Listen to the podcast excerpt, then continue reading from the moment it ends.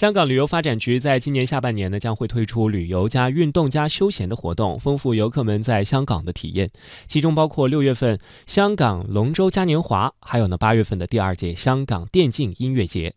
特区政府今年呢，还会在深水埗、湾仔和西贡盐田子推出不同的旅游项目，让游客们呢可以体验到香港独特的文化古迹、创意产业特色，还有自然风光。同时呢，还会分阶段完善香港一些热门以及具有旅游潜力的登山道路的配套，以及在维多利亚港两岸推广新旅游项目，分别在相关的主要旅游点引入多媒体创意的科技，让游客们呢可以透过手机体验到香港古今的风貌等等。作为内地游客特别喜欢的热门景区，香港迪士尼乐园和微信支付最近呢也宣布达成一项企业的联盟合作。根据合作的安排，游客们呢可以在度假区内超过两百八十个地点来使用微信进行支付，在吃住玩买的各个方面都可以享受到便利，极大的提升了大家的旅游舒适度。